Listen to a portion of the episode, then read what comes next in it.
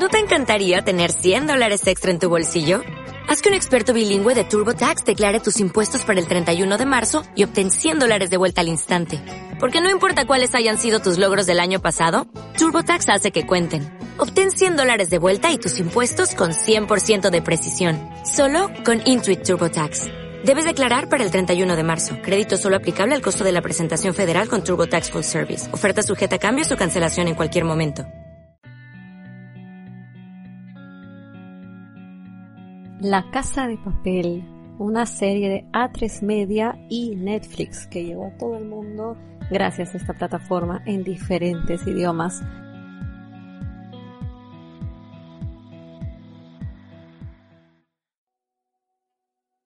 Yo creo que pese a la opinión que podamos tener cualquiera si nos gustó o no la casa de papel, la hayamos visto o no, nos invite o nos esté incitando a verla o no, lo que no se puede negar es que se trata de uno de los productos audiovisuales más populares y que más han impactado justamente en la cultura popular en estos últimos años sobre todo si es que estamos hablando de producciones españolas.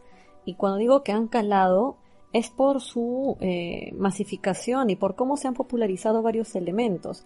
Para empezar, tenemos la canción Bella Chao, utilizada en muchísimas situaciones, eh, hasta en fiestas, en verdad, que es parte de esta serie. La máscara de Dalí, que eh, no tiene quizás la misma carga que la máscara que nosotros conocimos en B de Vendetta, pero vamos, que va por ahí. Y también está, por otro lado, el mono rojo o eh, en todo caso el enterizo rojo, como se le quiera llamar, que eh, también identificamos rapidísimo con que se trata de la casa de papel. Hay figuras relativamente icónicas. Y además, hayamos visto o no la casa de papel, conocemos también cuál es la trama en líneas generales. Sabemos, para empezar, que se trata de un grupo de asaltantes que usualmente también sabemos que su líder es el profesor o conocido como el profesor y que los asaltantes tienen nombre de ciudad y entre los cuales resaltan los nombres de Río, Tokio y Berlín.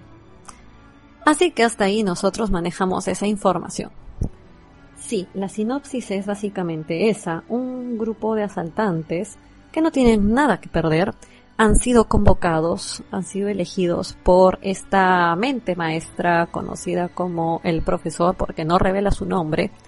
Él los elige para que puedan llevar a cabo el gran asalto de sus vidas, que es la toma eh, y toma de rehenes, toma de local eh, de la fábrica de moneda y timbre de España, para que en esa fábrica no se roben los billetes que existen, sino que fabriquen ellos sus propios billetes de circulación oficial en un lapso de varios días y en ese lapso de eh, días elegidos, mientras ellos van alargando las negociaciones por los rehenes que tienen, es que van a eh, fabricar, e imprimir, e imprimir masivamente sus billetes para que con ese inmenso botín ellos puedan escaparse. Y como reglas impone el profesor que no existan vínculos entre los asaltantes y para poder reforzar esto tienen que mantener sus identidades ocultas, así que no presentan sus nombres, sus verdaderas identidades, sino que cada uno adopta como apodo una ciudad, el nombre de una ciudad. Ahí es que surgen los personajes como Moscú, Denver, Tokio, Berlín, Nairobi, etcétera. Todos. Ahora, la serie ya va por su cuarta temporada contra todo pronóstico, y digo contra todo pronóstico, porque eh, no parecía que fuese a durar más cuando termina en la segunda temporada. Y esto les voy a explicar ahorita por qué. Lo positivo de esta serie, podemos decir, si es que hablamos sin spoilers a nivel formal, es que tiene un buen manejo de la dirección artística. Como el color elegido es rojo y la paleta que gira alrededor de este también son tonos relativamente opacos para que nos ayuden también a centrarnos en, en la historia, el único color que predomina o que va saliendo ese rojo y todos los demás son los básicos que se utilizan para hacer que no resalte un, color o un fondo, mejor dicho, no resalte lo visual, sino al contrario, la parte eh, más narrativa. Entonces emplean grises, marrones, tonos más azules, etcétera. Entonces esto se hace, eh, tonos siempre muy opacos, y tenemos ahí, por supuesto, como única gran presencia llamativa la de rojo. El rojo aparece sobre todo cuando hay algo vinculado al asaltante. Está muy bien eso. Hay una dirección de arte bien cuidada, hay una gran producción, ahí se nota un gran esfuerzo. Y eh, la dirección de fotografía, por supuesto, va un poco de la mano, va muy de la mano de la dirección de arte. Y algo que también juega a favor es la música, el soundtrack. De hecho, no solo por la elección de las canciones, eh, no solo porque sean buenas canciones entre sí y que, digamos, puedas ponerle play al soundtrack y digas, ah, esto está bastante bueno, como de repente puede suceder con los Awesome Mix, sino que van bien con las escenas, las han empatado bien, hay una buena edición que demuestra que hay cierta sensibilidad para la música de parte de quien está a cargo de la edición de las escenas. Ahora, si bien, eh, como les digo, tiene esto a favor, al contrario, no podemos decir eso de su guion.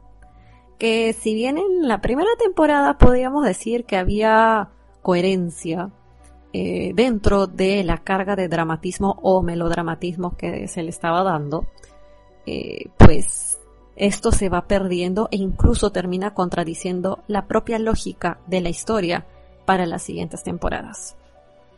Y se termina convirtiendo en un, para mí al menos, una especie de pastiche, un Frankenstein de todo lo que le gustó a la gente, más lo que puede hacer que la serie continúe y seguir exprimiendo esta historia. Así que vamos a, a ahora desarrollarlo un poco con spoilers. Si es que no han visto la serie y quieren verla, de repente no les agrada enterarse de los spoilers y prefieren esperar a tener la sorpresa, ya que se trata de una serie policial, entre comillas, medio de dentro de todo su juego de telenovela. Es como si fuese una telenovela, pero de asaltantes. Entonces, tal vez quieres esperar a ver los trucos y la sorpresa de cada asalto al final de cada capítulo o como se dé. Si es que no te interesa ver la serie, pues siempre tienes los te lo resumo y también tienes esta opción. Así que ahí va.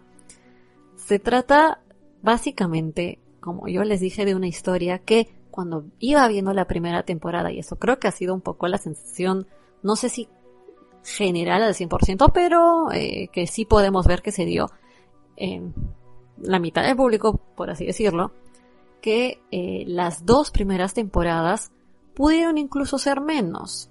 Hubo algunas tramas que no eran necesarias de desarrollar del todo, que si las retirabas no cambiabas absolutamente nada, pero se dieron dos temporadas. En fin, ahí es como se presentó y digamos que esta primera temporada, esta, perdón, esta primera historia, que son dos temporadas, termina eh, con el fin del asalto a la fábrica de moneda y timbre, los personajes que supuestamente no podían crear vínculos entre sí, algunos terminan formando parejas. Eh, nosotros descubrimos pues que Denver y Moscú son padre e hijo, pero eh, se habían estado cuidando mutuamente. Y, bueno, pues fallece Moscú, que es el padre, eh, el padre de, de Denver, es un asaltante mayor. Fallece Berlín, que era un personaje súper digamos, carismático por quien lo interpreta, que es Pedro Alonso, que es un personaje con tintes machistas, eh, bastante arrogante, que realmente él sí no tiene nada que perder porque tenía una enfermedad terminal.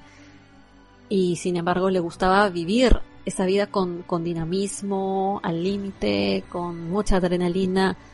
Y hay una historia de abuso ahí en, el, en medio del de, secuestro, de la toma de la fábrica de moneda, que lo hace ver como un personaje muy ruin y al que se opone eh, justamente Nairobi es como que su contraparte, entre comillas, es el que se le puede llamar así, el personaje femenino más resaltante, o no sé si más resaltante, porque los focos están puestos sobre Tokio, pero uno que termina cayendo bien en el público, en todo público incluso, es Nairobi, porque no vamos a decir que es, vaya, el gran personaje feminista, pero es un feminismo light para una serie light, así que eso no estaba mal una chica con mucho carácter, con mucha buena actitud, donde liderazgo y que estaba interpretada también por una actriz carismática, que es Alba Flores. Entonces, ¿qué es lo que sucede?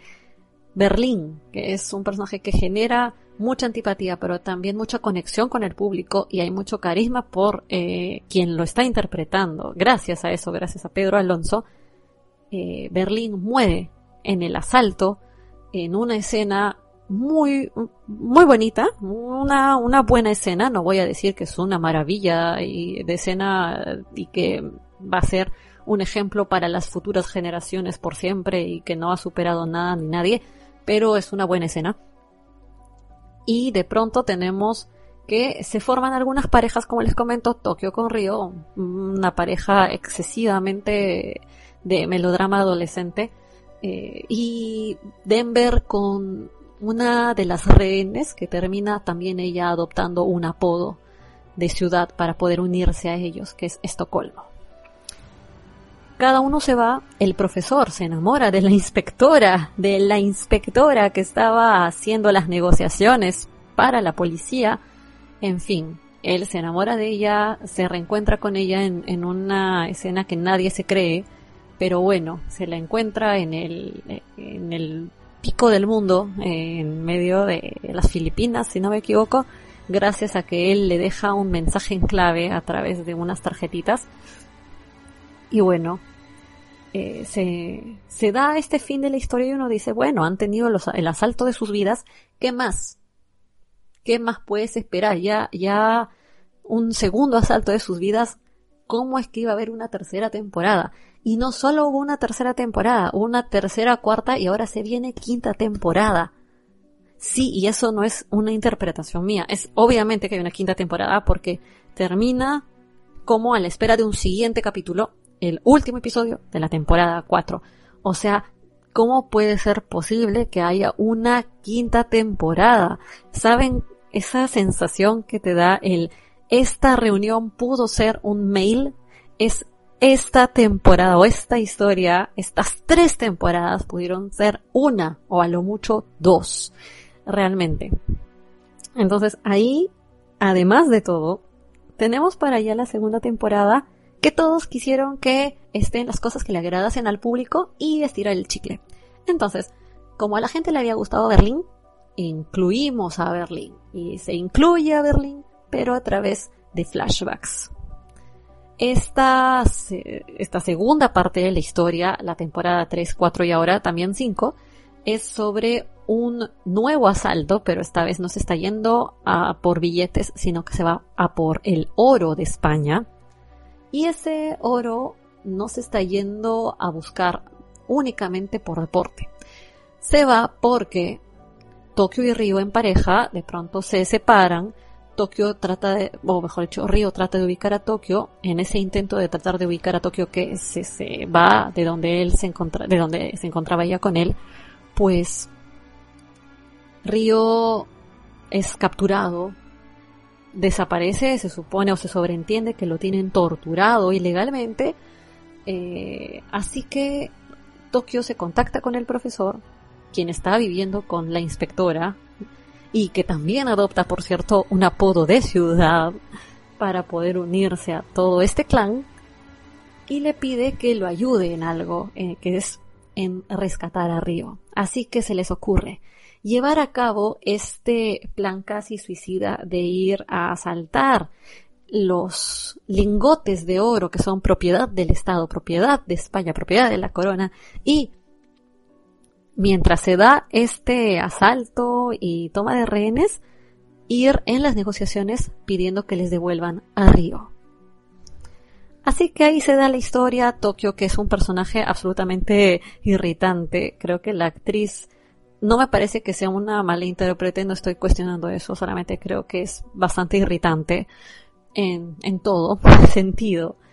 Eh, pues ella es la que siempre ha tenido las luces encima, ella y el profesor han sido quienes han tenido más el foco, pero bueno, pues como Nairobi también pegaba bien, porque había tenido una buena, una buena acogida por parte del público, por lo que mencioné hace un ratito, entonces le dan un poquito más de relevancia también a Nairobi en esta tercera y cuarta temporada. Berlín está en flashbacks. Eh, el romance o los romances que estaban en las dos primeras temporadas esta vez vuelven a aparecer, pero como que se desarman y se arman unas especies de nuevas historias entrecruzadas. Eh, se habla de un romance gay, se incluye a un personaje trans, que por cierto no es interpretado por una persona trans, sino por una actriz mujer cis. Y eh, además como si fuera poco, si ya se había muerto Berlín, que era el actor carismático y el personaje bien construido, se puede decir, dentro de su lógica, tenemos a otro personaje, el segundo carismático, bien interpretado, también se muere porque nos lo matan. ¿Por qué hacen eso amigos de la casa de papel, amigos de Antena 3, amigos, amistad? ¿Qué pasa?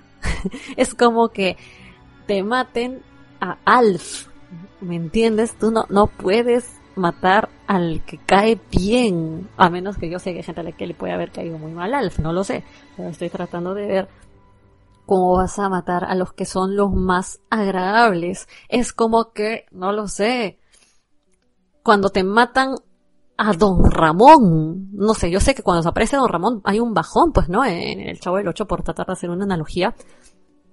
De verdad, bueno, matan a Nairobi, eh, y también en cuanto a las escenas que van apareciendo o sucediendo, la muerte de Nairobi y que van dentro de la dinámica del sufrimiento de Nairobi previo a su muerte, es que ahí yo veo que también no solo se contradice en parte lo que se había planteado en la historia original, sino que además para poder seguir hablando de, de este tema del exceso de dramatismo, hacen una escena de Nairobi en el cielo con Berlín, Nairobi en el cielo. ¿De qué estamos hablando? Por Dios, con Berlín y con Moscú y con Oslo que también había muerto. Por favor, ¿por qué hacemos esto, Señor Padre, por las barbas del profeta?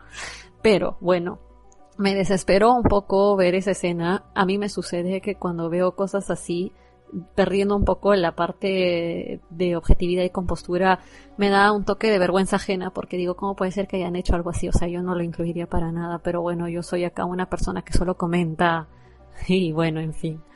Hay un montón de, seguidores a quienes sí les gustó, hay otros a los que no. Eh, pero ahí está, está el velorio de Nairobi, bueno, no velorio, está como esta especie de, eh, ni siquiera funeral, funeral, pero digamos, eh, homenaje a Nairobi eh, que se hace haciendo que salga su ataúd en medio de, de todo este secuestro cargado por cuatro secuestrados que eran cuatro agentes que resguardaban a, al que se puede decir como que presidente o el que estaba a cargo de, de resguardar el oro en España. Entonces, eh, no recuerdo el nombre del, que, del cargo de este personaje. Cosa que ellos no hacían, porque se ve al inicio, en los primeros episodios de la temporada 3, cuando les dicen, por favor, salgan en alto haciendo esto, les dicen, no lo vamos a hacer. Ellos no se rigen, ellos no ceden a unos delincuentes. ¿Por qué ceden para poder cargar el cuerpo de Nairobi afuera? No tiene sentido, pero bueno, ya, lo presentaron así. Igual, eh, también sucede que, como les comentaba, la parte que ya va haciendo que, creo yo, se contradiga con la lógica misma de la historia, es que se supone que el profesor muy en claro deja desde el inicio que no pueden haber vínculos entre los parientes, no mejor dicho, entre los participantes del asalto, resulta que el personaje trans era un, una prima de Denver y de Moscú y que prácticamente el profesor había estado metiendo a, bueno, tres, cuatro personas de la misma familia eh, o del mismo círculo dentro de este asalto cuando él dice claramente que no quiere eso y que lo de Moscú y Denver era prácticamente pues un caso muy aislado. No, no tiene, no tiene gran sentido tampoco. Y también intentan, dentro de este afán de querer caer muy bien con el público, eh, introducir temas que sí, es verdad, son buenos de ser tocados en series, en producciones masivas, en estos tiempos, como por ejemplo eh, el acoso sexual, eh, el abuso a la mujer, los falsos aliados, con el caso de Arturito, este personaje que también es absolutamente irritante, uno de los más insoportables que puede haberse creado en la ficción española y no española realmente. este personaje es un uno de los antiguos rehenes de la primera temporada del primer gran asalto a la fábrica de moneda, él cuando es liberado, cuando sobrevive y pasa todo esto de, este asalto a la fábrica de moneda, se convierte en un coach, se puede decir un coach eh, motivacional, y él vuelve a entrar a propósito buscando estar allí adrede, no se queda casualmente entre los rehenes del segundo asalto, sino que entra a este segundo gran asalto para poder hablar con la, la que había sido también rehén y que termina siendo pareja de Denver, que es una secretaria que antes trabajaba también en la fábrica de moneda con él y que, bueno, pues eh, había dado a luz a un hijo de él porque ya ven que esto es una trama casi telenovelesca, que no digo que no, en su momento enganchó, la primera temporada tenía lo suyo, hasta en parte la segunda, después ya empieza a hacerse un poco más ya de hay que seguir la novela porque hay que terminarla, y él está allí, pues tratando de ganarse la confianza de mujeres y las toquetea, o bueno, se ve como toca a una, eh, después de darle pastillas supuestamente para relajarla, y él dice, no, ¿cómo voy a haber hecho eso yo? Cuando ella le dice, yo me doy cuenta de que usted ha abusado de mí, usted me ha tocado, etcétera. Él responde, no, pero si yo soy una persona que siempre ha apoyado a las mujeres, en fin, es un buen tema hablar del scratch, hablar de este, lo que significa, pues, eh, ser un falso militante del feminismo, pero, o un falso aliado, para no decir militante del feminismo, pero creo que todo esto empieza, como les digo, es como que juntar una cosa y otra. No sé si ustedes saben de esta película. Si no me equivoco, es Serpientes en el avión, pero es una película que se hizo en base a sondeos de a qué ir, de a qué apuntar, qué es lo que le gusta al público y se juntó un poco de todo y termina creándose una historia que es un zafarrancho, es el arroz con mango oficial de la cinematografía. Y acá tenemos también un arroz con mango que sinceramente yo continúo viéndolo, está cargado de escenas que quieren incitarte a la sensiblería, todos gritando con las manos alzadas por Nairobi a un punto que ya uno decía no puedes estar gritando tantas veces por Nairobi, por favor, basta ya.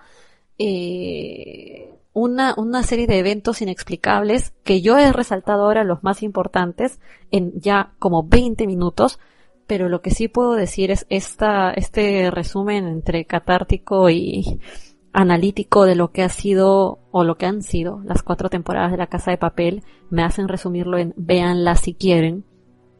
Eh, es bueno conocer lo que son los productos más importantes de la, se puede decir, la producción serial, ya que estamos en una época de series. Y es una de estas, es uno de estos grandes fenómenos eh, realmente si es que no les molesta ver series que tengan un poco este corte, como yo les decía, casi de telenovela, a mí no me incomoda, yo lo veo, además lo hago por conocer, si lo quieren hacer con ese fin, bien por ustedes, si es que les gusta también bien por ustedes, si les gustan las series de atracos, pero que también tengan su romance. Una novela, es una telenovela con asaltantes, como siempre digo, háganlo, pero no esperen que sea una obra magistral porque creo que se ha ido perdiendo bastante en calidad y lamentablemente la quinta temporada no sé cómo vaya a terminar, pero espero por el amor de lo que sea que quieran en esta vida que no hagan más temporadas después de esa.